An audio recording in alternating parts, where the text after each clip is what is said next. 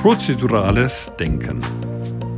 Ein Podcast von Raban Daniel Fuhrmann mit prozedurologischen Beiträgen zur Begründung menschenmachbarer Hoffnung. Ihr seht hier hinten eine Dramaturgie, ja, die jetzt die nächsten vier Tage umfassen soll und wir sind noch am Tag davor. Ja. Das ist die, das ist die, die Lernkurve, ja, die wir in den nächsten Tagen gehen wollen. Ja. Und ähm, kann natürlich auch ein bisschen stärkeren Stift nehmen. Ja, so. Ja, und das ist für Montag geplant, das ist für Dienstag geplant, für Mittwoch und für Donnerstag. Mhm.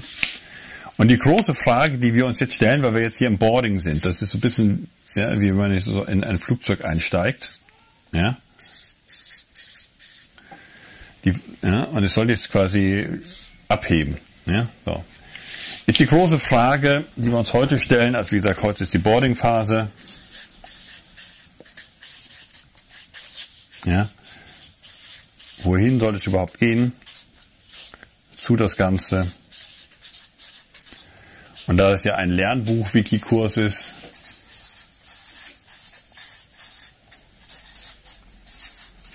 ja,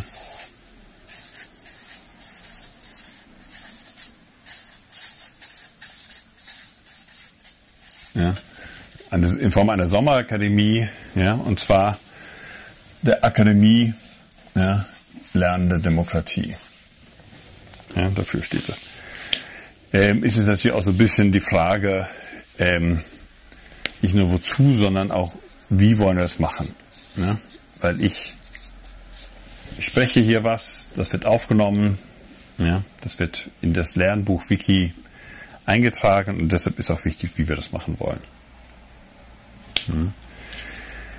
Und ich beginne ähm, mit dem Wozu erstmal. Also was soll am Ende hier rauskommen? Ja? Direkt danach ja, werden uns ja zu einer Veranstaltung begeben und die wird sich zum, mit, um das Thema Post-Corona Politik ja, beschäftigen. Und ich glaube, das ist vielleicht ganz gut, dass wir das wirklich tatsächlich jetzt in diesem Kontext framen. Ja, dass wir jetzt deutlich machen, um was geht es denn jetzt hier eigentlich? So, also wir sind in der Gegenwart. Ja, die Gegenwart ist der 10., 9., ja, der 9. August des Jahres 2020. Ja, wir sind hier in Konstanz, beziehungsweise in Ballhausen, in meiner Bibliothek, wie man sieht. Ja. Und ähm, die große Frage ist, ähm, die wahrscheinlich viele uns, uns stellen, ist, wie stark wird Corona und die Nebenwirkungen von Corona, ja, Lockdown und so weiter und so fort, ähm, welche Auswirkungen werden die haben? Und ihr seht, der Abschluss, den wir haben werden, ist ja das Thema Krisengovernance. Da geht es ja um die Frage, wie man gemeinsam Krisen meistert. Und das ist ja aber nichts Neues. Also natürlich ist Corona im Augenblick wahrscheinlich die Krise, die wir im Augenblick erleben. Ja, aber Klima gibt es ja auch noch, Digitalisierung gibt es ja auch noch. Das ganze Thema demografischer Wandel ist auch nicht gerade ohne. Ja, ist ein sehr vielschichtiges Thema. Ja, äh, die ganzen Finanz, wie soll ich sagen, Blasen, ja, ähm, auch Ungleichgewichte, Ungerechtigkeiten. Also dann internationale Themen, Russland, China und so weiter und so fort. Ja, wir haben immer noch, ich sag mal, ein atomares Arsenal auf der Welt, was uns mehrfach killen kann und so weiter und so fort. Also es ist ja nicht gerade so, als ob wir einen Mangel haben an an Regelungsbedarf. Und deshalb ist die Frage natürlich, dieses Wohin, was wir jetzt hier haben, ist erstmal ja, ein Wohin im Sinne, was sind die Voraussetzungen dafür, dass es, dass wir A, in einen Post-Corona-Zustand kommen. Gut, den kommen wir früher oder später so oder so. Ja, weil bis jetzt hat die Menschheit alle, alle Seuchen und was auch immer überlebt, also zumindest ein Teil davon. Ja äh, also ein Teil der Menschheit. Ja. Ähm, aber äh, was uns ja eher beschäftigt ist, ähm, wird es uns als Menschheit voranbringen? Also wird diese Krise, Krisen können ja auch, es gibt ja Lebenskrisen ähm, oder auch Beziehungskrisen, die einen Wendepunkt markieren zum Guten, wo man sich besinnt, ja, wo man äh, neu Schwung holt, wo man gestärkt herausgeht. Aber es gibt natürlich auch Krisen, das ist ja das, da kommt der Begriff Krise ist ja auch her. Krise ist ja der Wendepunkt in einer Infektionskrankheit, ja, ähm, bei den alten Griechen gewesen, wo es sich entscheidet, nach dem Motto, ob am nächsten Tag man ja, ähm, sozusagen erkaltet im Bett liegt oder ähm, das Fieber ähm, im Prinzip besiegt ist. Ja, also ist man tot oder ist man auf dem Weg der Besserung. Ja, und so ist es ein bisschen auch, die Krise ist der Moment, wo es sich so ein bisschen zeigt. Ja, und deshalb läuft es im Augenblick auch wirklich tatsächlich auf dieses Post-Corona raus. Aber dieses Wohin bedeutet auch, ähm, wohin soll im Prinzip auch jetzt diese Inhalte gehen? Da geht ja gleich um, und ähm, wie das hier sagt, also wir, wir wollen, ähm, es geht ja letztendlich da, darum, einen Selbstlernmaterialien. Ja?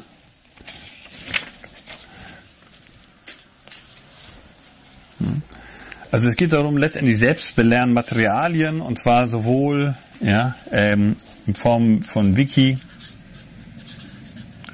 aber auch in Form von Video ja, äh, zu haben. Ja, also das ist so ein bisschen der Ehrgeiz, den ich bei euch wecken will. Also der, der seid ja jetzt meine Superpraktikanten, ja. Und den Ehrgeiz, den ich wecken, wecken will, ist basierend auf diesem, was wir ja schon haben, wo ja schon, das weiß ich was, 2014, also das ist ja schon relativ lange her, ja. Das sind ja schon letztendlich sechs Jahre, also oder ziemlich kontinuierlich, die letzten Jahre ist nicht viel groß passiert. Ich glaube 2016 zum letzten Mal hier was gemacht worden am Wiki. Ja.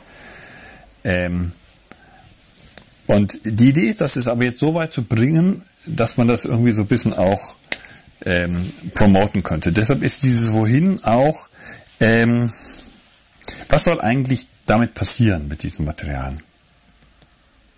Ja? Und die Vision ist schon letztendlich so eine Art, ähm,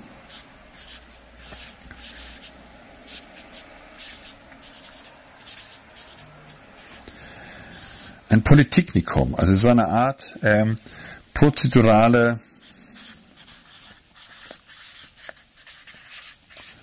ja, ähm, Kompetenzschule. Ja.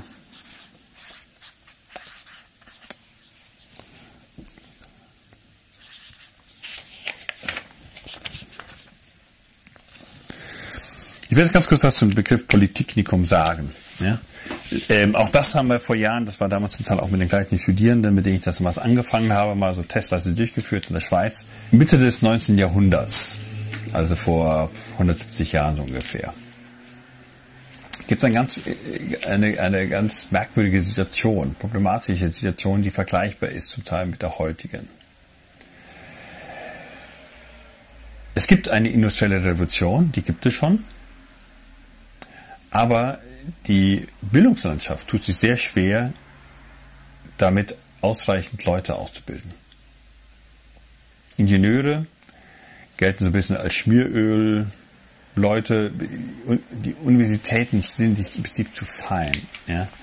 Die ersten technischen Hochschulen, die es gibt, die tun sich auch so ein bisschen schwer. Man will eigentlich so ein bisschen akademisch ist was Feines. Auch wie heute. Man mathematisiert Sachen. Ja, ist, wenn ich heute Politik und andere Sozialwissenschaften studiere, ich lerne viele Modelle, ich lerne ein bisschen Theorien. So richtig Theorien lerne ich auch oft nicht mehr. So richtige Ideengeschichte ist meistens gar nicht mehr vorhanden. Also richtig verstehen tue ich meistens am Ende auch nicht viel. Ja. Ich lerne relativ viele Methoden, aber Methoden des wissenschaftlichen Forschens eigentlich mehr als ja, des Arbeitens. Ähm, aber ich lerne nicht wirklich, wie ich etwas praktisch damit mache. Und Kern dieses ähm, prozeduralen Ansatzes ist, deshalb Politiknikum ist zu sagen, ähm, Politik ist letztendlich auch eine Kunst. Es ist auch Techne im alten griechischen Sinne. Ja, Techne ist ja beides. Es sind die Techniken, die, ja, also quasi das, die Werkzeuge, aber es ist eben auch ähm, die Handwerkskunst, das, das Können. Ja? Und ähm, es gibt ein ganz interessantes Beispiel, was ich mal zufällig quasi ähm, im Hochschulhistorischen entdeckt habe ähm, oder einen Artikel dazu gelesen habe. Ich habe natürlich nicht entdeckt. Ähm, das ist das Polytechnikum oder Technikum Mittweida in Sachsen, ja, am Fuß des Erzgebirges. Wir sind in der Nähe vorbeigefahren. Ja. Eine Region, die ja relativ früh schon industrialisiert war, aber natürlich durch den Bergbau, ja, ähm, da schon eine gewisse Affinität hatte. Und ähm, da entsteht also schon relativ früh für deutsche Verhältnisse, kommen da so erst quasi, wie soll sagen, ja, industrielle Entwicklungen in Gang. Und es gab also kurz einen Bedarf an Personen, an Ingenieuren, würde man heute sagen, die solche Maschinen quasi nicht nur bedienen können, sondern auch entwickeln können, reparieren können und so weiter und so fort. Also jetzt nicht einfach nur, ich sag mal, Mechaniker, sondern wirklich solche auch, die, die das selbst entwickeln können.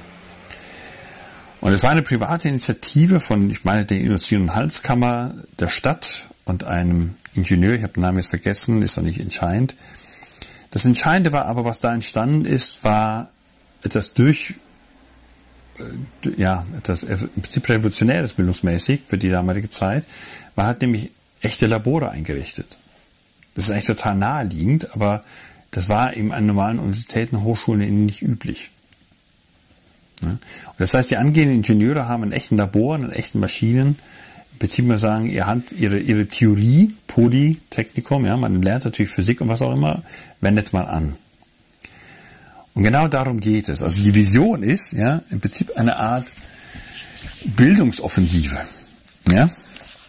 Oder ich sage sogar eigentlich sogar eine Art Bildungsrevolution. Bild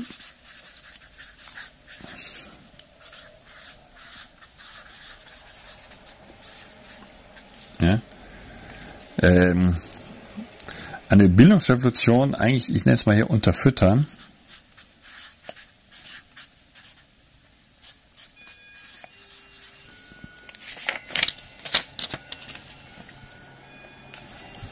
Ja? Und ich stelle fest, ich schreibe die Revolution mit F, weil es ähm, ist ein Begriff von Timothy Garton Ash, einem englischen Historiker, der vielleicht der wichtigste Forscher ist, der sich beschäftigt hat schon davor, also schon im Fall der Mauer, ähm, mit dem, was da 1989 passiert ist. Er war, war quasi Osteuropa-Forscher, ich glaube University of Cambridge. Ähm, und der hat diesen Begriff geprägt, er hat gesagt, was 1989 passiert ist, ist ganz sicherlich keine Wende. Es ist auch nicht Revolution im klassischen Sinne, weil normalerweise sind Revolutionen im klassischen Sinne eben blutig. Ja? Ähm, es gab keine Guillotine und so fort. Es ist eben eine friedliche Revolution. Und das F steht natürlich auch ein bisschen für Reform. Es ist im Prinzip eine Reformrevolution. Und das ist ein unglaubliches, das war ja für mich mein, mein, mein, mein Schlüsselerlebnis am Ende meines Studiums oder gegen Ende meines Studiums. Ja? Ähm, der, der, ja, ja, die, äh, mir fällt es immer schwer, weil man tatsächlich heute sich Wände angewöhnt hat, was totale, ich sag mal, miss, misleading ist. Ja. Es ist eine Version gewesen, die im gewissen Sinne dann zu einer Wende gemacht wurde. Ja. Und deshalb gibt es auch viel Frust, das ist aber noch ein ganz anderes Thema. Ja. Vielleicht, vielleicht, vielleicht gehen wir da bei diesem Kapitel ein. Und ähm, also diese Bildungsrevolution, die diese Polytechniker damals ähm, ausgelöst haben, war so durchgreifend, dass nicht nur an diesem ja, Polytechnikum mit weiter Leute wie Horch und Opel und Balsen studiert haben und auch schon innerhalb von kürzester Zeit die Hälfte der Studierenden kam von außerhalb des Deutschen Reiches. Ja, also es war ähm, es war so ein Hunger von jungen Männern in erster Linie natürlich in der damaligen Zeit, etwas zu lernen, um es anwenden zu können. Und dass wir zu einer führenden Industrienation geworden sind, hat wesentlich damit zu tun. Das ist natürlich dann sehr schnell kopiert worden, jetzt an der TU Berlin, die hieß damals noch anders, irgendwie Charlottenburger Hochschule für was auch immer. Ja. Ähm, an der TU Berlin, wo ich war, ähm, habe ich mich damals mal mit einem ähm, Historiker, Wissenschaftshistoriker unterhalten. Ähm, und der hatte mir erzählt zum Beispiel, dass zwischen 1890 und 1900 die Universität Berlin, also die, die Technische Universität Berlin, also jetzt später die Technische Universität Berlin wurde, ähm, auch auf diesen Zug aufgesprungen ist, weil diese Polytechniker waren so erfolgreich, ein Großteil der Fachhochschulen und auch die meisten technischen Universitäten, Hochschulen sind ja aus solchen äh, entstanden, Ja? Ähm, die waren so erfolgreich, weil äh, dass, genau, dass sie kopiert werden, äh, wurden und die TU Berlin hat bis dahin das meiste noch mathematisch modelliert. Und äh, ihm war einmal aufgefallen, dass der Anteil des, Math des mathematischen Unterrichts, so würde ich das mal nennen, ja, die Bedeutung der Mathematik damals zeitlich an, um 50 Prozent zurückgegangen ist. Also das, was zum Beispiel heute bei VWL und auch in Politik, Soziologie wirst du auch sehen, ähm, wird unglaublich viel mathematisch modelliert. Und empirische Sozialforschung und ja, ich sag mal, viele statistische Verfahren und so weiter und so fort ja, ähm, angewandt ohne wirklich zu verstehen. Und du verstehst aber eine Sache erst dann, wenn du sie anfängst anzuwenden. Du, du verstehst die Natur, sag mal, des Wassers erst, wenn du in den Fluss steigst. Ja? Ähm, und so ist auch, du verstehst die, die Natur des Politischen erst, wenn du anfängst, dich in politische Prozesse hineinzubegeben. Und wie gesagt, hier geht es bei Politik nicht in erster Linie um Staat. Hier geht es bei Politik darum, dass wir als Menschen, als Individuen Anliegen haben, die wir weder alleine noch sofort lösen können. Und wir tun es darum mit anderen zusammen. Das Politik beginnt immer in dem Problem, wenn ich ein Problem habe, was ich allein nicht mehr lösen kann oder will. Und man könnte auch sagen, Mann, man sollte doch mal oder die da oben sollten doch mal. Die große Frage, die wir uns hier stellen in diesem Kurs, ist auch wesentlich, was ist mein Anteil? Wie kann ich dazu beitragen, dass Missstände, Sachen, die, die ich gerne verbessert sehen will, dass sie verbessert werden können. Ja. Und ähm, genau, also das heißt, wir wollen Bildungsmaterialien, ja, Selbstlernmaterialien erstellen, die so also eine Bewegung von Polytechnika, die letztendlich politische Techniken ja, vermitteln, ja, und zwar im Bereich prozeduraler Kompetenzen. Ne, wir werden darauf nochmal näher eingehen, um eine Bildungsrevolution zu unterfüttern, ähm, die sich natürlich auf eine ganz breite Ebene entfalten kann und sollte. Ja, und das heißt, es ist, es ist nicht klein, aber es ist auch nicht groß, weil es geht uns nicht darum, diese Bildungsrevolution jetzt hier durchzuführen, was auch immer. Es geht nur darum, Materialien dahin dafür ähm, zu, zu erarbeiten, muss man grob zu sagen. Wozu? wozu das Ganze? Ich will mal hier das Wozu beginnen mit diesen ähm, sieben Milliarden ja, hoch sieben hoch sieben.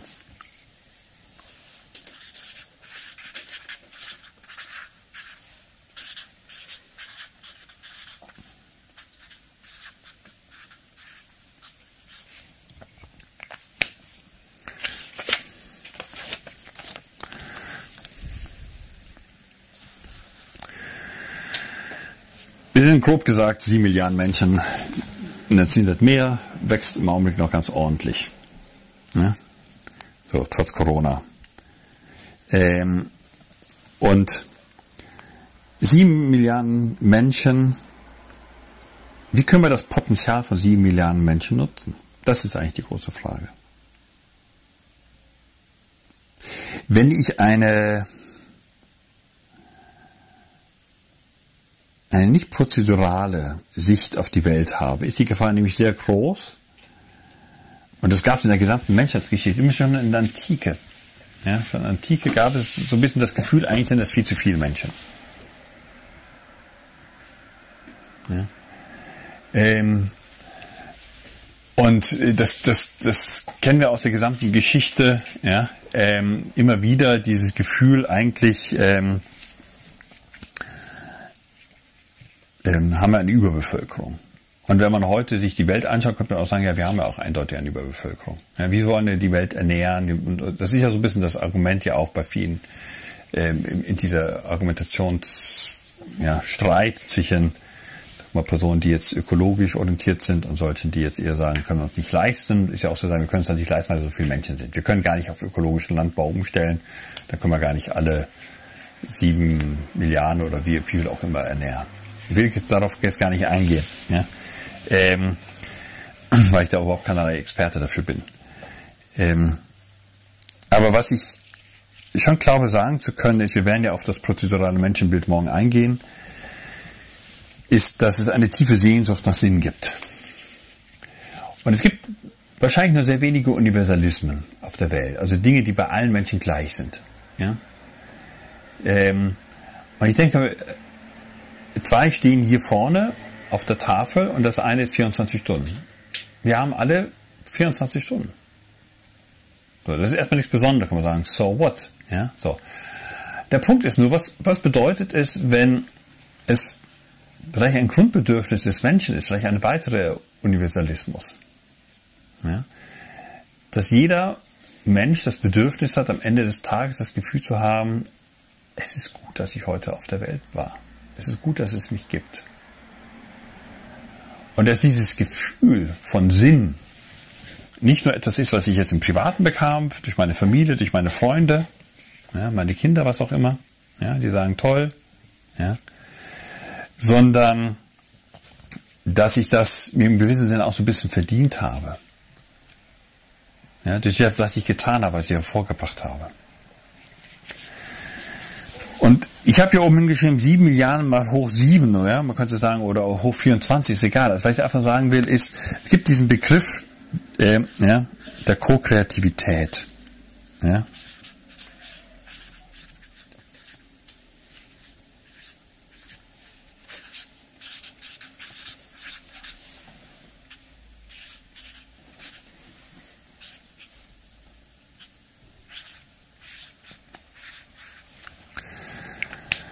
Und was ist damit gemeint? Dass ähm, das ko-kreative Wunder entfalten. Ja? Das, was uns als Menschen vielleicht mit am stärksten auszeichnet, ist dass wir sind sicherlich schöpferisch als solche schon. Im Guten wie im Schlechten. Wir können ja auch nicht nur kreativ, sondern wir können auch destruktiv sein. Das, ja? ähm, aber am meisten entfaltet es sich, wenn wir miteinander gemeinsam das ko-kreative Wunder erleben.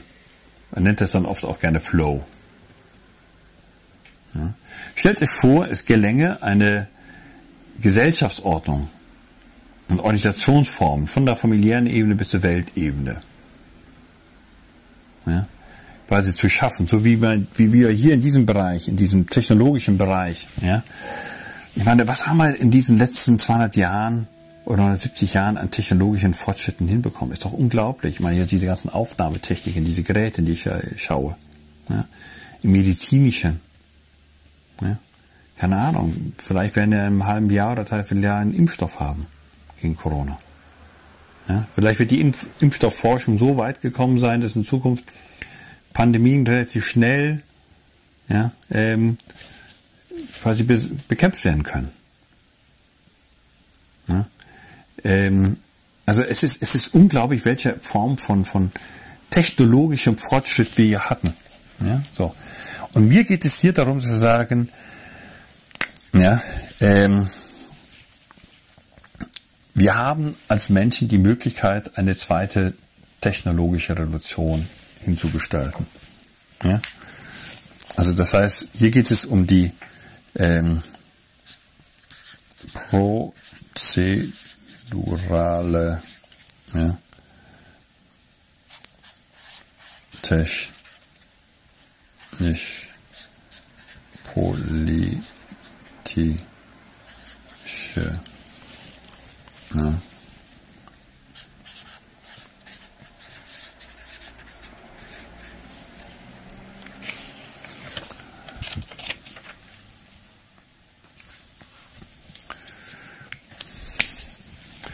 Also, was ich selbst sage, ist, wir haben ein, es ist nichts Neues, was ich sage. Es ist nicht irgendetwas, wo ich sagen würde, das ist illusorisch. Ja, wir haben in diesen letzten, sagen wir mal, grob 150 Jahren ja, eine technologische Revolution nach der anderen hinbekommen. Man könnte sogar sagen, im Prinzip exponentiell wachsend. Und es gibt ja diese Kontradjewschen Zyklen und so weiter und so fort. Ja, also es gibt ja so ein bisschen auch Forschung in dem Bereich. Und sicherlich ist dabei auch vieles entstanden, was wir heute unter dem ökologischen und Nachhaltigkeitsthema eher kritisch sehen. Ja? Aber insgesamt muss man feststellen, wir haben eine ja, mehr als Verdopplung der Lebenserwartung und so weiter und so fort. Ja, also rein, rein nüchtern betrachtet haben wir als Menschen bewiesen, dass wir im technologischen Bereich, also man könnte sagen, Ding, was man so anfassen kann, ja, klassischen technologischen Bereich, naturwissenschaftlichen, technischen Bereich im engeren Sinne, ähm, das Potenzial unglaublich haben, uns erschließen können. Und jetzt ist die Frage, was sind die Voraussetzungen dafür, dass wir das gesellschaftliche, soziale Potenzial erschließen können? Ja, morgen werden wir ein bisschen näher darauf eingehen. Ähm, also, das heißt, das Wozu ist dieses Potenzial, was nicht im Menschen liegt, sondern zwischen Menschen liegt, was darin liegt, wenn Menschen sich zusammentun. Ja? Und meine These ist, dass das 21. Jahrhundert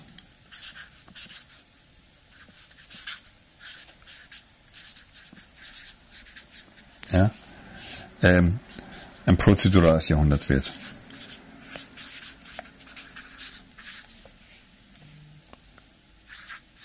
Ja.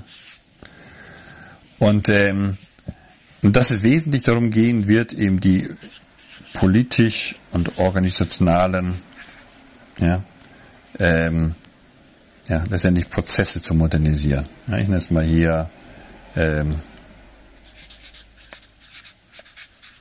so, das sind jetzt Abkürzungen, ja.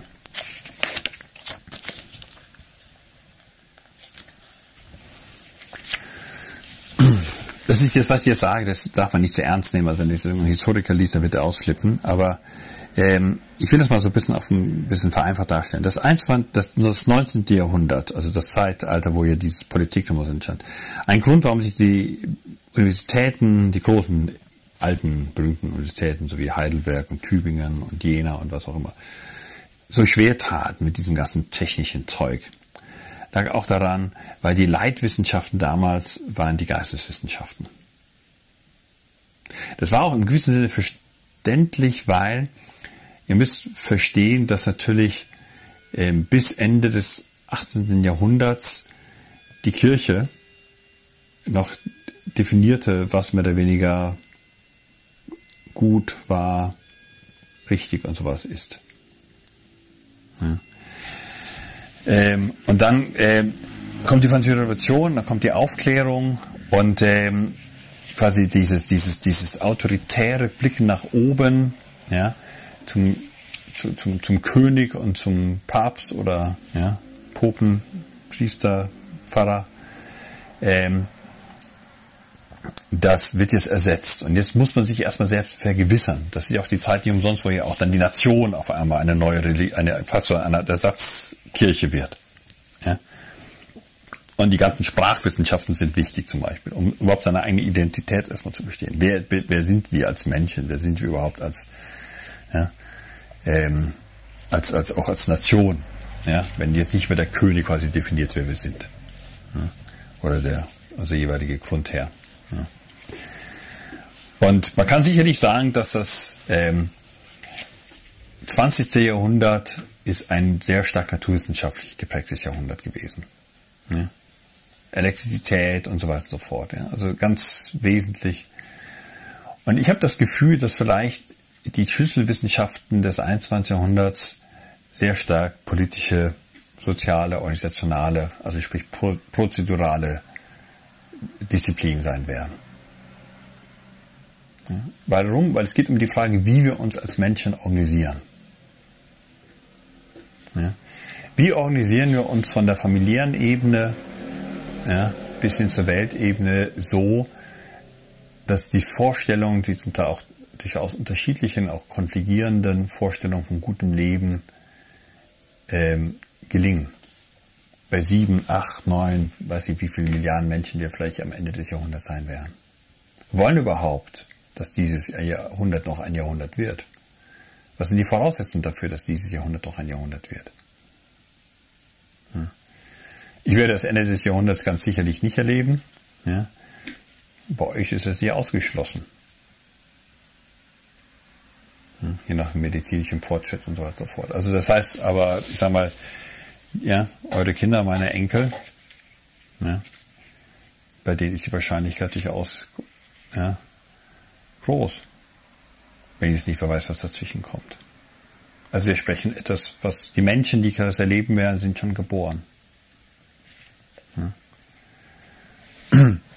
Und bei den Veränderungsrate, das, die wir aber gegenwärtig haben, ja, äh, wissen wir, dass es, so wie es jetzt geht, nicht, nicht, nicht, aus, nicht gut ausgehen kann. Ja, das heißt, diese Prozedurologie, das ist ja die Oberwissenschaft quasi. Alles, was wir hier sehen, ist ein Unterfeld dieser Prozedurologie. Ist eine neue Querschnittswissenschaft, eine Wissenschaft, ja, die im Prinzip das ko-kreative Potenzial von Menschen, von Menschheit, von sieben, acht Milliarden Menschen, ja, entfalten, entfachen hilft. Deshalb endet es am Ende auch im Krisengovernance, weil Krisengovernance ist eigentlich nur nichts anderes wie eine ganz konkrete Anwendungsform, nämlich zu sagen, ja, wie kann das Krisenbewältigungspotenzial einer Organisation, einer Kommune Deutschlands, Europas, beispielsweise jetzt in der Bekämpfung von Corona, ähm, hochgefahren werden und fokussiert werden. Hm. Und ähm, deshalb ist diese Wozu-Frage, ja, also wozu machen wir das? Was, was kommt am Ende raus? Ist natürlich die, ist natürlich klar, wenn äh, am Ende es um eine Bildungsrevolution gehen soll, ist natürlich das, die Vision, dass junge Menschen, Männer und Frauen, ja, und ihr seid jetzt quasi im Augenblick die, die hier sind, die, ihr lebt das, ihr bekommt das jetzt live mit, die anderen können sich das eben anschauen und, und durchlesen. Ja, und ich hoffe ja, so Gott will, werde ich ja auch noch die Möglichkeit geben, weitere Kurse zu geben und ja, vielleicht entsteht ja auch noch ein eigener Studiengang. Ja, nicht nur so eine kleine Sommerakademie hier im Privaten. Ja. Ähm, aber natürlich geht es darum, letztendlich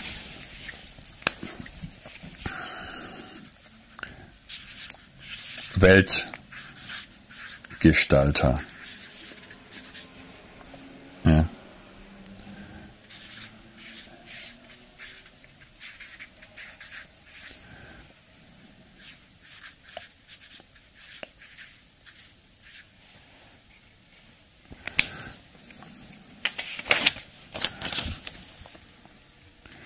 Es geht letztendlich darum, Weltgestalter zu befähigen. Es geht darum, Menschen zu befähigen, und das klingt jetzt unglaublich hoch und ich meine es auch ganz bewusst so.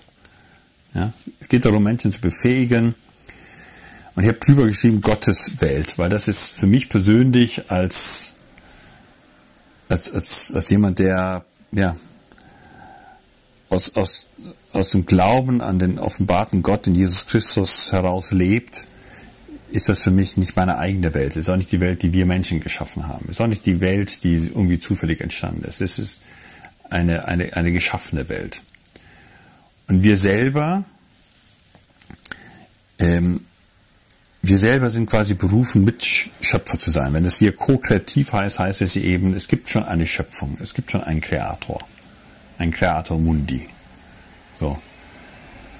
Aber was Fakt ist, ist, dass wir das ist ja gerade der große Durchbruch, über den wir reden. Wir haben ja, guck mal, wenn man hier zum Fenster rausschaut, wir sehen ja im Prinzip nur geschaffene Welt. Von uns Menschen veränderte Welt. Wir sehen Gebäude, ja, wir sehen Uferpromenaden, ja, wir sehen Felder, ja, Äcker, Wiesen, das sind ja alles keine natürlichen Zustände.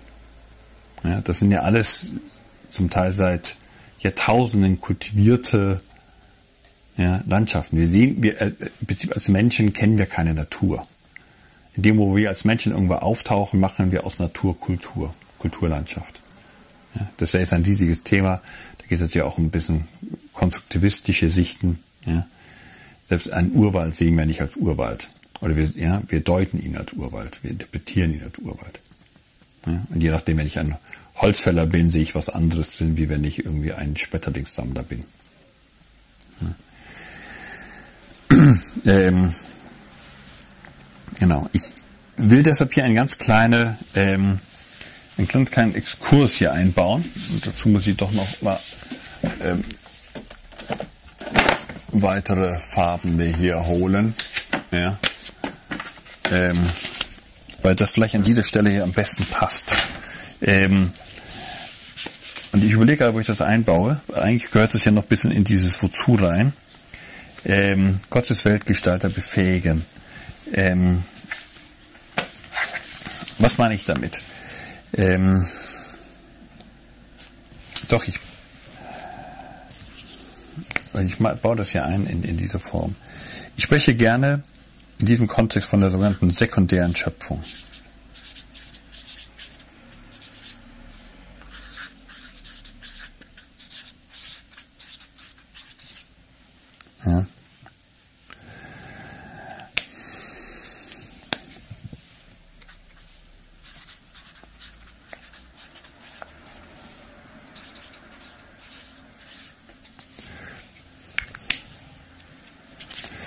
Passt ganz gut, weil das so ein bisschen ein Übergang ist auch von dem Wozu zum Wie. Ja? Also, ähm, das ist jetzt so ein bisschen ideengeschichtlich vielleicht umstritten, was ich jetzt sage. Ja? Aber es geht mir, und da werdet ihr auch feststellen, in diesem Kurs, in, die, in dieser Sommerakademie, äh, um ein anderes Verständnis von Wissenschaft. Da, da werden wir morgen bei der Prozologie ein bisschen näher eingehen. Es geht um eine gestalterische Wissenschaft. Es geht um eine Wissenschaft, die in den Ingenieurswissenschaften oder wie in der, im Kunstbereich, ja, wenn ich an eine, eine Kunsthochschule gehe, Hochschule für Gestaltung nennt man das ja auch. Ja. Ähm, da geht es nicht darum, dass ich irgendwie jetzt ein naturwissenschaftliches Verständnis von Schönheit zum Beispiel gewinne, ja, sondern es geht darum, wie gestalte ich ja, Kunst, Vasen oder was auch immer. Ja, es geht, da geht es um Design beispielsweise. Ja. Das muss auch nützlich sein, das muss auch funktionieren, keine Ahnung, aber es muss eben einfach irgendwie auch schön sein und das ist ein, ein hoch subjektives Maß. Ja. Dennoch ist es nicht beliebig. Und ähm, das heißt, mir geht es jetzt nicht darum, eine Debatte darüber aus, anzustoßen, inwieweit, was ich hier hingeschrieben habe, jetzt wirklich mal sagen, äh, von unserem jetzigen Wissenschafts-Common Sense ähm, herrschenden Lehrmeinung so gesehen wird. Ja? Da kann man schon anfangen, darüber zu debattieren, wie viele Menschen wir wirklich sind und wie viele das sein werden. Und gut, ich denke mal, mit den 24 Stunden, da kann man sich irgendwie darauf einigen, aber was das heißt, darüber werden wir schon nicht einigen können. Ja, und ob all, wirklich alle Menschen eine Sehnsucht nach Sinn haben, am Ende des Tages irgendwie was Gutes getan zu haben oder Anerkennung zu bekommen, was auch immer. Also das sind alles gesetzte Annahmen. Aber ich glaube, dass man damit ganz gut fahren kann, dass man, äh, dass man mit ganz die Voraussetzungen schafft, dass es am Ende zu einer Welt kommt, ähm, wo nicht nur unsere eigenen Enkel, sondern auch ganz fremde Enkel sagen werden, danke, gut, dass ihr das damals so angefangen habt, so zu machen. Und ich meine, nicht umsonst seid ihr auch die Generation mit Fridays for Future und so weiter und so fort. Ja, da geht es um Future, da geht es um eure Zukunft. Und ähm, wie gesagt, es geht darum, Weltgestalter zu befähigen. Und die Welt beginnt natürlich im ganz Kleinen. Ja, also das, wenn ich, mir geht es nicht darum, dass ein einzelner Mensch, das wäre größenwahnsinnig, das wäre quasi so diese ganzen Bösewichtfilme, wo es so jemanden gibt, der so die Weltherrschaft ergreifen will. Mir geht es nicht um eine personalisierte Sicht. Ja, mir geht es darum, aber, dass wir als Menschheit gemeinsam Kompetenzen erlangen können und anwenden können, so wie eben mit diesen ganzen technologischen Geräten. Das hat ja auch nicht ein einzelner Mensch gemacht. Auch wenn es so einzelne Leute gibt wie ein Steve Jobs oder was auch immer, die da etwas mehr angestoßen haben wie andere. Ja.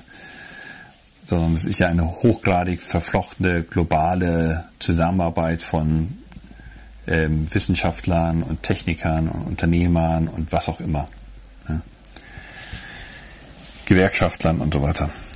Und ähm, mir geht es darum, dass, ähm, und das will ich in diesem Bild der sekundären Schöpfung beschildern. Also ähm, in, im christlich-jüdischen Selbstverständnis, aber das ist ja auch sehr stark im, in, in, in, quasi im, im muslimischen Verständnis der Gründung der Menschheit, ist das Bild, dass Gott uns Menschen in diese Welt im Prinzip gesetzt hat, wie auch immer man sich das vorstellen kann. Ja, ähm, also er hat die ur ursprüngliche, die primäre Schöpfung quasi uns gegeben. Ja, wir Menschen sind, auch selbst wenn ich Evolutionist bin, haben wir Menschen ja nicht diese Schöpfung geschaffen, sondern wir sind ja irgendwie dann mal hinein evolviert. Ja, irgendwann einmal, keine Ahnung, vor ein paar hunderttausend Jahren waren wir dann so weit, dass wir anfangen konnten. Aber der Homo sapiens, ja, ähm, wo er, wenn, ab dem Moment, wo er wirklich anfängt, was zu gestalten, das ist ja noch nicht mal hunderttausend Jahre her. Ja. Und ähm, wir fangen an, also der Mensch fängt an relativ früh, im Prinzip ab da kann man eigentlich vom Menschen als Homo sapiens ja, reden. Äh, ab dem Moment, dem wo er anfängt, auf sich selbst, aber besonders auf seine Umgebung systematisch Einfluss zu nehmen. Also man geht eigentlich heute davon aus, dass der Mensch ein wesentlicher Faktor ist für das Aussterben von diesen Großsäugetieren, Mammut und was es alles so gab. Ja? Bis hin zum Dodo, ja? so auf Mauritius. Ähm, hat der Mensch ähm, Fähigkeiten entwickelt, sehr systematisch und das heißt zum Teil auch radikal, also bis hin zur Ausrottung von was auch immer, Eingriff zu nehmen. Und das haben wir heute natürlich perfektioniert. Ja, wir können heute durch die, ich sag mal, moderne Technik, durch künstliche Intelligenz und so weiter und so fort, könnten wir relativ technologisch gesehen, könnten wir wahrscheinlich sogar 50 Milliarden Menschen auf der Erde ernähren. Ja, mit Gewächshäusern und künstlichen Drohnen, die was auch immer und hochgenetisch modifizierten Pflanzen und was auch immer. Also ja, wir können Unglaubliches zustande bringen. Und das heißt, das 20. Jahrhundert hat im gewissen Sinne einen Durchbruch gebracht. Ja, wenn man sich mal anschaut, wie Landwirtschaft eigentlich betrieben wurde noch vor ja, etwas über 100 Jahren und wie das heute betrieben wird, glaube, in Deutschland sind noch nicht mal mehr 2% der Bevölkerung, der erwerbstätigen Bevölkerung in der Landwirtschaft tätig. Ja, so. Vor 200 Jahren war das noch weit über 50 Prozent. Also das heißt, alleine der Produktivitätszuwachs, den wir haben durch die modernen Agrartechnologien und durch Kunstdünger, ja, ähm, Ersten Weltkrieg, Haber-Bosch-Verfahren und so weiter und so fort, ja, ähm, all das Ganze ist so, ich sag mal, so revolutionär. Ja. So, Akku lädt, ja, Kamera kann weiterlaufen. Ähm, also, was ich sagen will, ist, wir haben diese erste Schöpfung, wo es in der Schöpfungsgeschichte ja heißt, und Gott ja, schuf Adam und Eva und so weiter und so fort. Und dann sagt er zu ihnen, macht euch diese Schöpfung, macht euch diese Erde untertan. Ja. Und diesen Schöpfungsauftrag haben wir im Prinzip, ob wir es willen oder nicht, also ob wir jetzt quasi christlich, jüdisch, muslimisch geprägt sind oder nicht, haben wir das unglaublich, insbesondere in protestantischen Gegenden der Welt, aber natürlich auch Fernost. Ich meine jetzt das sind keine Christen, die sind eher konfuzianisch oder shintoistisch oder buddhistisch geprägt. Ja? Also unglaublich weitgehend haben wir das in der Zwischenzeit ähm, geschafft. Ja? Also vom, vom Teilchen, ja, also Quantenmechanik ja, wird in der Zwischenzeit schon nutzbar gemacht, bis hin auf, auf, auf die genetische Ebene. Ja, also das ist unglaublich, wie kleinteilig wir in der Zwischenzeit Mikrosystemtechnik und so weiter und so fort, wenn man will, die modernen Rechner, also auf welcher Nano-Ebene und so weiter und so fort sie operieren, ist unglaublich. Ja, das ist faszinierend. Das ist das, was ich hier auch meine mit diesem Polytechnikum. Ja? Also wir haben das, was im Prinzip vor ja, 170 Jahren begonnen hat als Bildungsrevolution im technologischen Bereich und dann die Universitäten erfasst hat, ja, weil die haben damals so Grundlagenforschung gemacht und heute machen technische Hochschulen, technische Universitäten bilden Ingenieure aus und so weiter, ja, die solche Dinge produzieren können, herstellen können, umsetzen können. Ja, die aus einer ja, Heisenberg mit seiner ja, Quantenmechanik, das kann man heute in Rechner umsetzen.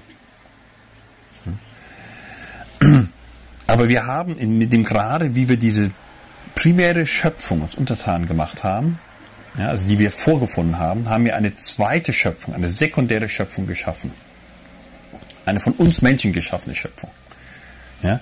Und diese Schöpfung besteht in erster Linie aus sozialen Systemen.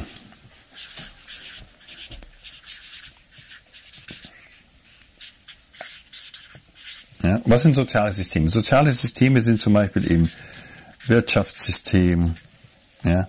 Staats, ja?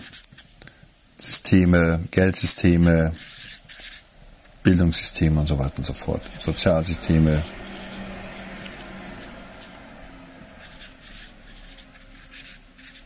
Und so weiter und so fort. Ja. Ähm, ich hänge das doch. Ich mache das hier ein bisschen anders, aber das werde ich nachher ändern. Ja. Ich hänge das mal ein bisschen weiter hoch. So. Ja.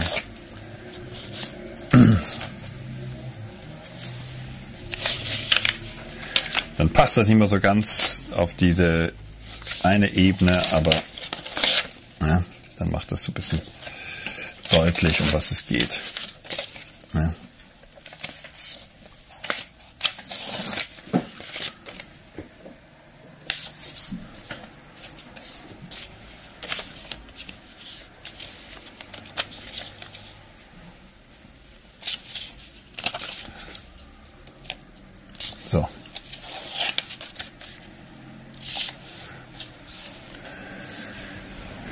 Also, ja, äh, wir Menschen schaffen uns eine zweite Schöpfung, indem wir uns im Prinzip soziale Systeme, so würde das Niklas Luhmann, da oben stehen so einige Werke von ihm, ja, kann ja mal ein bisschen was runterholen, ja, ähm, wo habe ich denn meinen guten Luhmann hier, zwei soziale Systeme, ja, der Klassiker, ja,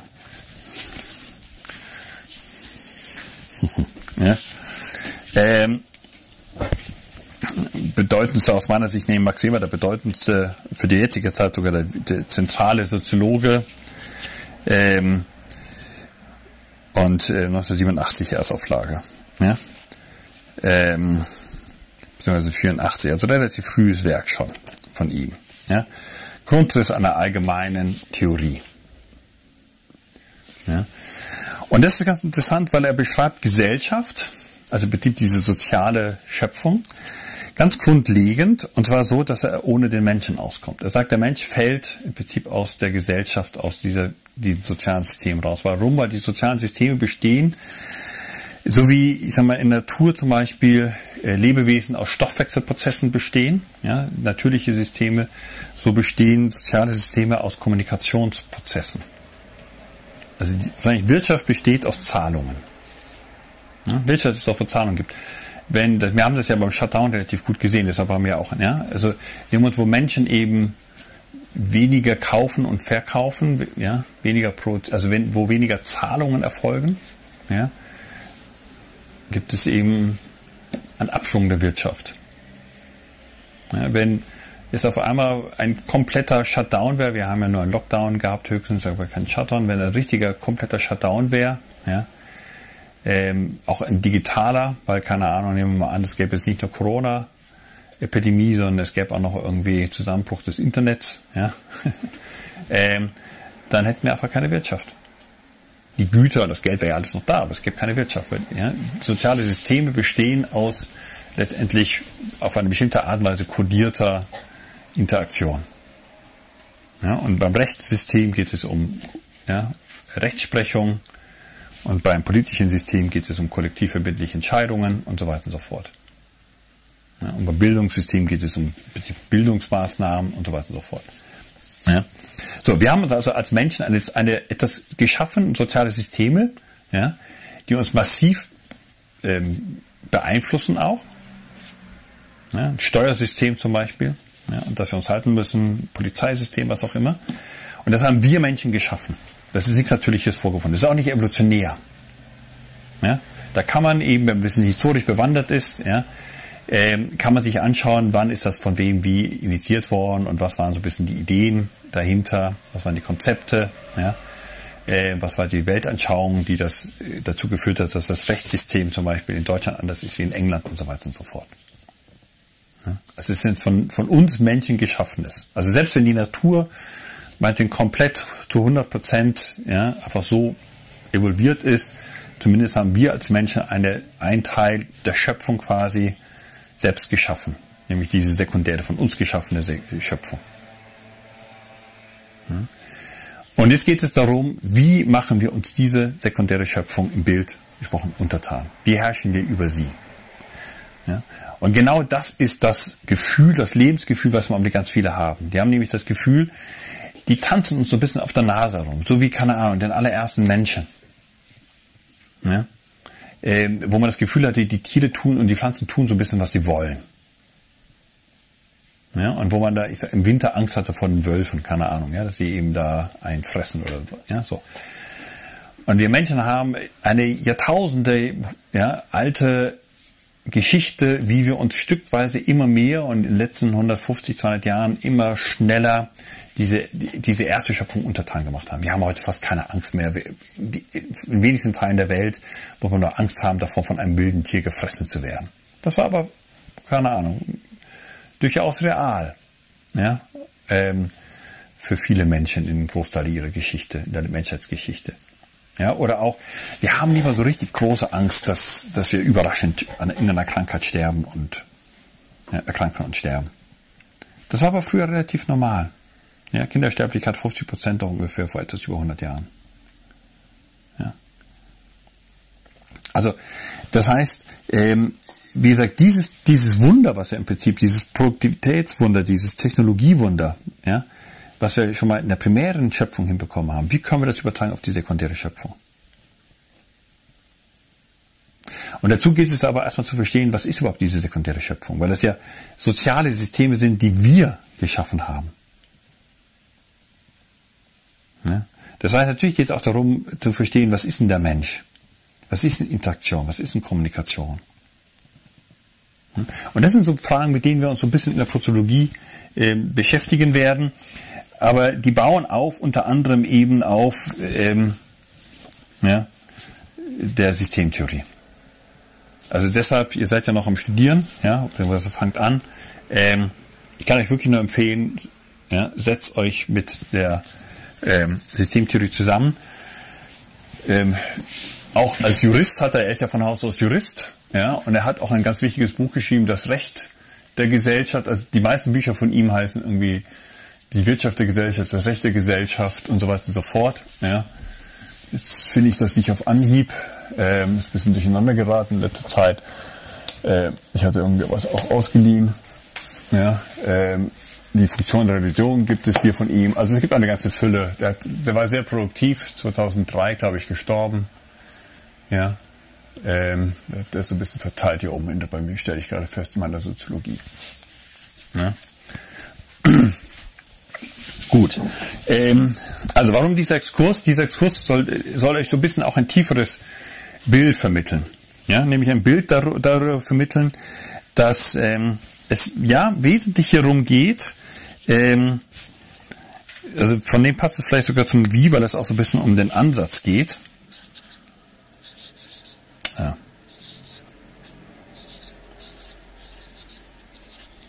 Ja. Was ist der methodische Ansatz? Was ist das Selbstverständnis? Und das Selbstverständnis ist, ähm, wie können wir gemeinsam ko-kreativ werden, sodass wir diese sozialen Systeme, die im Augenblick uns auch viel Unbehagen schaffen. Ja? Also, keine Ahnung, es gehen im Augenblick immer mehr Menschen auf die Straße, sind immer mehr frustriert, weil sie nicht das Gefühl haben, dass zum Beispiel unsere staatlichen Systeme vielleicht nicht ganz optimal mit Corona umgehen. Hoch umstritten. Ja, so, aber man, also es ist, es ist, es ist erwiesen, weil es Untersuchungen gibt, ähm, das ist auch eine zentrale These von, von, von Niklas Sumann, ähm, die Menschen verlieren so ein bisschen die Zuversicht darin, dass der Staat der große, ich nenne es mal, Heiler und Helfer ist. Wir haben einen massiven Vertrauens- und Zutrauensverlust. Ja? Ähm, Ver- und Zutrauensverlust in PAS. Ja. PAS steht für politisch-administratives System. Wenn wir von Staat reden, meinen wir Politik plus Verwaltung. Ja, und zwar von der kommunalen Ebene bis zur internationalen, supranationalen. Und ähm, das, äh, das ist ja ein zentraler Punkt bei, bei ähm, Luhmann, Niklas Luhmann, deshalb wird er übrigens auch sehr stark kritisiert, von der Linken insbesondere wurde er stark weil er so ein bisschen aufräumt mit dieser Vorstellung, naja, ähm, wenn der Staat nur richtig reingeht mit seinem Geld und mit seiner Gesetz, er hat ja im Prinzip als Staat hast du ja eigentlich zwei große Instrumente, die du ansetzen kannst. Du kannst zum einen Gesetze quasi machen, du kannst kollektivverbindliche Regeln aufstellen und die dann auch durchsetzen, bis hin, dass du Militär aufmarschieren lässt, ja, Polizei und was auch immer. Ja. Und das zweite ist, du kannst natürlich Geld, was du im Prinzip Anführungsstrichen auch selbst drucken kannst, ja, ähm, ausgeben. Ja zielgerichtet Subventionen verteilen und so weiter und so fort, beziehungsweise kannst du natürlich auch Geldstrafen verhängen. Ja, so. Das sind so die zwei klassischen Instrumente des Staates. Ja? Und, ähm, und, und die Vorstellung, die so klassischerweise bei vielen immer noch besteht, ist, ähm, dass damit der Staat im Prinzip, man sagen, alle Probleme, die irgendwelche sozialen Systeme auch verursachen oder auch die Natur verursacht, ja, so wie jetzt eben Corona, ja, ähm, oder Erdbeben oder was auch immer, ja. Ähm, Klimawandel ist ja im Prinzip auch erstmal ja ein Naturproblem.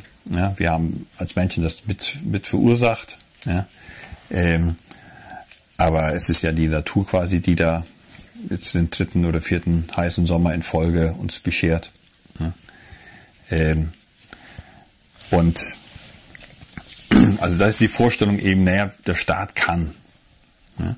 Und da, das wäre auch ein wichtiger Punkt. Hier geht es schon um eine Art ähm, Aufklärung. Ja? Ähm, zweiter Art. Ja? Es geht ja eigentlich auch um so eine Art sekundäre ja, ähm, ich nenne es mal so eine Art Abklärung eigentlich. Ja. Nämlich zu sagen, Leute, äh, setzt keine Hoffnungen in Systeme. Ja, warum? Systeme jeglicher Art sind dumm und egoistisch. Das ist in der Natur so, und das ist bei sozialen Systemen genau das Gleiche. Ja, also in Natur ist es ja so, jedes Lebewesen äh, produziert sich. Ja, macht Stoffwechsel, um sich zu reproduzieren.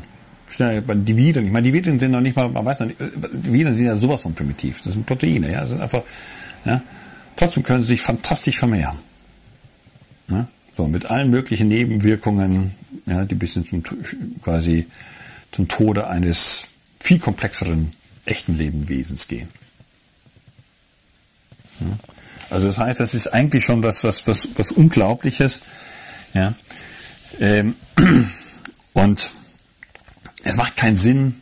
Ja. Also ich kann natürlich ein verzaubertes Weltbild haben und dann ja, beschwöre ich diese Viren, was auch immer, versuche mit denen zu reden und versuche irgendwie moralisch denen zu kommen, aber interessiert sie null. Ja. So, deshalb muss ich da mit einer knallharten Naturwissenschaft rankommen. Ich muss einfach, ich muss verstehen, was ist ein Virus. Ja, und in dem Moment, wo ich ganz simpel und schlicht verstehe, was ein Virus ist, kann ich am besten ja, dagegen vorgehen. Irgendwelche Tests entwickeln und was auch immer, ja. Impfmittel entwickeln, ja. Und so ist es genauso auch mit Sozialsystemen. Ja. Die Wirtschaft, ja, das ist jetzt nicht irgendwie was mit böse und gut, sondern ja, da geht es eben um Zahlungsprozesse und ich muss eben relativ nüchtern verstehen, ja, was, was veranlasst diese Zahlungsprozesse. Ja. Und in welche Richtung entwickeln sie sich und so weiter und so fort, je nach Rahmenbedingungen. Ja. Dennoch gibt es ja sowas wie Mensch. Ja. Dennoch gibt es, deshalb ja hingeschrieben, auch Gottesweltgestalt am Ende. Ja. Deshalb gibt es etwas in uns Menschen, was sich damit nicht zufrieden gibt, so einfach. Also unabhängig von dem Weltbild, was ich habe, wir reden ja immer noch relativ häufig eigentlich von Schöpfung. Obwohl ja eigentlich die naturwissenschaftlich gesehen dürfte eigentlich kein einziger von uns noch an Schöpfung glauben. Hm.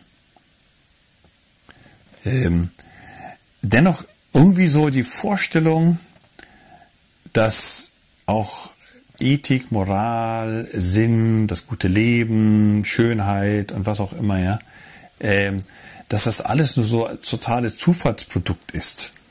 Ja, dass es alles nur ja, Stoffwechsel ist. Ja.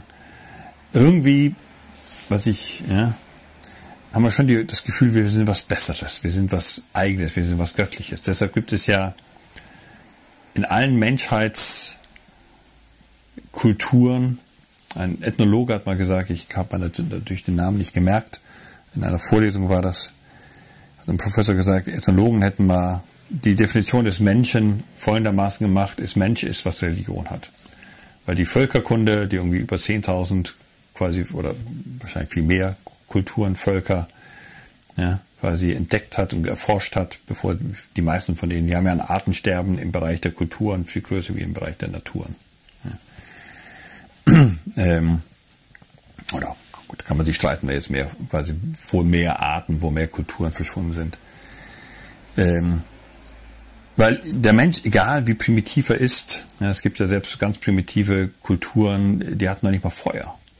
Aber die haben alle unglaublich elaborierte religiöse Systeme, wenn auch da, auch das da wird morgen eine Rolle spielen. Ja, ähm, also das heißt, wir Menschen neigen dazu, ähm, wir lassen Dinge nicht gerne ihren Lauf. Wir wollen Sachen beeinflussen und wir wollen sie beeinflussen zum Besseren. Ja? Und darum geht es hier darum, ja, ich nenne es mal dieses hier Hoffnung auf Verbesserung. Ja, es geht nämlich darum, wie können wie können wir es? Wie können wir als Menschen wie können wir als Team, als Organisation, als Kommune, ja, als Konzern, als Bundesland, wie auch immer, ja, wie können wir ja, ähm, etwas wirklich verbessern? Also ein Gedicht von Friedrich von Schiller, was natürlich dem deutschen Idealismus entspricht, ähm, entspringt und dennoch aus meiner Sicht sehr viel mit diesem Thema zu tun hat, weil es verdeutlicht, glaube, eine ganz tiefe Sehnen des Menschen. Nämlich eine Sehnsucht, dass es besser wird. Am Ende, dass es ein gutes Ende hat. Und die Protologie widmet sich dem Aspekt, wie können wir Menschen dazu beitragen, dass es besser wird. Hoffnung. Es reden und träumen die Menschen viel von besseren künftigen Tagen. Nach einem glücklichen goldenen Ziel sieht man sie rennen und jagen. Die Welt wird alt und wieder jung, doch der Mensch hofft immer Verbesserung. Die Hoffnung führt ihn ins Leben ein, sie umflattert den fröhlichen Knaben, den Jüngling locket ihr Zauberschein, sie wird mit dem Kreis nicht begraben. Denn beschließt er im Grabe den müden Lauf, noch im Grabe pflanzt er die Hoffnung auf. Es ist kein leerer, schmeichelnder Wahn. Erzeuget im Gehirne des Toren. Im Herzen kündet es laut sich an, zu was Besseren sind wir geboren. Und was die innere Stimme spricht, das täuschet die hoffende Seele nicht. Ein aus meiner Sicht auch sehr aktuelles Gedicht und eins, was sehr stark die, man sagt so gerne so, die Conditio Humana, das Menschsein. Was macht uns als Menschen zu Menschen? Und vielleicht ist das, was uns als Menschen zu Menschen macht, gerade nicht etwas Systemisches. Etwas, wie man in der Systemtheorie sagen würde, etwas Autopoetisches, etwas sich selbst Erschaffendes. Ja. Vielleicht ist das, was uns Menschen zu Menschen macht, etwas, was uns tatsächlich eingehaucht ist, was irgendwie jenseits des Natürlichen liegt. Und vielleicht erklärt es auch, warum wir als Menschen uns eben nicht zufrieden geben, damit dass Sachen von der Natur her so sind, wie sie sind. Ja, Im Tierreich ist es eben so, wenn eine Krankheit oder was auch immer auftaucht, dann oder Trockenheit, gut, dann bewegt man sich vielleicht. Ja, und gut, Elefanten können dann auch Löcher graben und Wasser erschnüffeln. Ja, und dann, ähm, aber äh, diese technische Elaboriertheit, diese zielgerichtete Zusammenarbeit, mit hochkomplexen, von uns geschaffenen Systemen. Das ist etwas Unglaubliches. Und da kann man jetzt ähm, groß debattieren, ob das jetzt etwas ist, was eine Gabe ist, die uns geschenkt ist oder die irgendwie entstanden ist. Fakt ist, wir haben sie. Und Fakt ist, dass es darum geht, dieses prozedurale Können, das wir als Menschen haben, das zu erschließen. Und zwar so, dass wir in diesem Jahrhundert es noch hinbekommen, diese sozialen Systeme so zu kultivieren, nenne ich das mal. Ja, so wie Menschen angefangen haben, die Natur zu kultivieren, indem sie eben wilde Auerochsen ja, ähm, zu, zu Hausrindern ja, und Wildschweine zu Hausschwein und irgendwelche wilden Grassorten zu modernem Weizen und so weiter und so fort. Wir haben ja eine riesige Kultivierungsgeschichte der Natur. Und jetzt geht es darum, wie kultivieren wir ja, ähm, ja, die ähm, ja, Kultivierung ne, von Natur und Gesellschaft, Klammern Kultur. So. Wenn wir hier unterwegs sein werden, wird das eine große Rolle spielen. Ja. So, kommen wir zum letzten Punkt. Wie wollen wir das machen? Gemeinsam. Prozedural. Ja, ganze, das ganze Lernbuch damals, ist das ist ja die Kernidee auch schon des Lernbuchs. Ja. Ich habe gesagt, beim Lernbuch damals, it's not about teaching, it's about learning. Ja, also, ja. Es heißt nicht Lehrbuch. Ja, es ist nicht das, was ich quasi, gut, in dem Film, da sieht man natürlich das, was ich sage, aber in dem Wiki geht es darum, tatsächlich das, das Verstandene, das Gelernte aufzunehmen. Ab Herbst soll es ein, ein, ein Bildungsprogramm geben, ein, ein Trainingsprogramm geben. Ja, und eine Zielgruppe, sage ich mal, ist ganz offen, eine Zielgruppe sind ähm, Politiker und deren Mitarbeiter. Ja, und es wird ja zwar hier bei diesem Thema, ja, wird es wesentlich auch gehen über ähm, Demokratie, Politik einer Lernenden.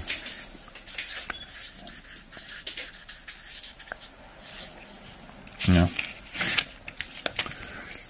Es wird wesentlich hier gehen bei diesem Thema Demokratiepolitik an Demokratie und da wird es wesentlich gehen um ja, öffentliche Personalentwicklung. Ja, damit werden wir uns wesentlich hier. Und wie gesagt, das Bild, ihr kennt ja auch so ein bisschen das Logo hier. Ja, das ist ja das, das hier oben ist das Logo von Democracy International. Und da sind ja ein Joint Venture eingegangen. Ja, das sind die Wurzeln. Ja, also das, womit wir uns beschäftigen, sind im Prinzip die Wurzeln ja, einer vitalen Demokratie. Und ihr seht, das ist ja im Augenblick hier eher noch ein kleines Bäumchen, ein Setzling, ja, ähm, der da gerade erst am Keim ist, erst zwei Blätter hat. Ja. Und das Bild, was wir eben verwenden werden, morgen, die nächsten Tage, ist eben das Bild hier ja, von Wurzeln, Stamm, ja, Krone, ja. Das ist jetzt ganz schlecht gemalt. Das ist ein bisschen dicker malen. Ja. Und in Früchten. Und das Merkmal von Früchten ist, ja, wenn sie auf den Boden fallen, ja,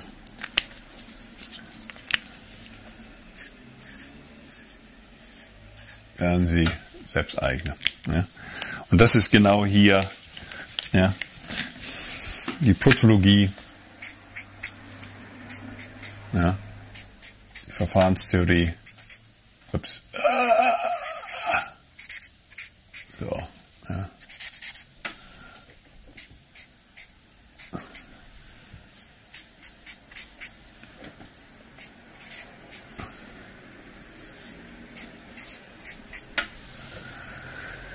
Das ist die Dramaturgie. So, das ist so ein bisschen, ja, also, Eudaimonia ist der griechische Begriff, ja, damit schließe ich jetzt. Ähm, für die Griechen ist der, die Kernidee aller Wissenschaft, und für Aristoteles ist eigentlich die höchste, die höchste Wissenschaft für Aristoteles ist ähm, die Politik.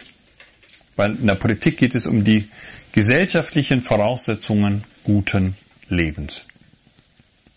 Ja, und das ist die eigentliche Kernaufgabe von Wissenschaft. Wissenschaft soll eigentlich zum guten Leben beitragen. Das gutes Leben gelingt. Und gutes Leben hat natürlich zu tun, dass wir nicht an irgendwelchen Krankheiten sterben. Gutes Leben hat damit zu tun, dass wir genug Essen haben. Was deshalb sind so Agrarwissenschaften und Medizin, solche Sachen nicht ganz unwichtig. Und gutes Leben hat auch was damit zu tun, dass ich Recht bekomme, wenn ich quasi ja, äh, wenn mir Unrecht getan wird, das sind Juristereien, all solche Sachen, ja. Ich glaube, gutes Leben hat eben auch was zu tun, wie wir uns organisieren, wie wir gemeinsam Probleme angehen. Mhm. Und deshalb geht es darum, wie gestalten wir gemeinsam, ja, und wie lernen wir dieses gemeinsame Gestalten. Darum geht es, ja. Wie lernen wir gemein, das gemeinsame Gestalten der Voraussetzungen, der gesellschaftlichen Voraussetzungen guten Lebens. Das ist der Fokus, das ist der Gegenstand der Prozedurologie.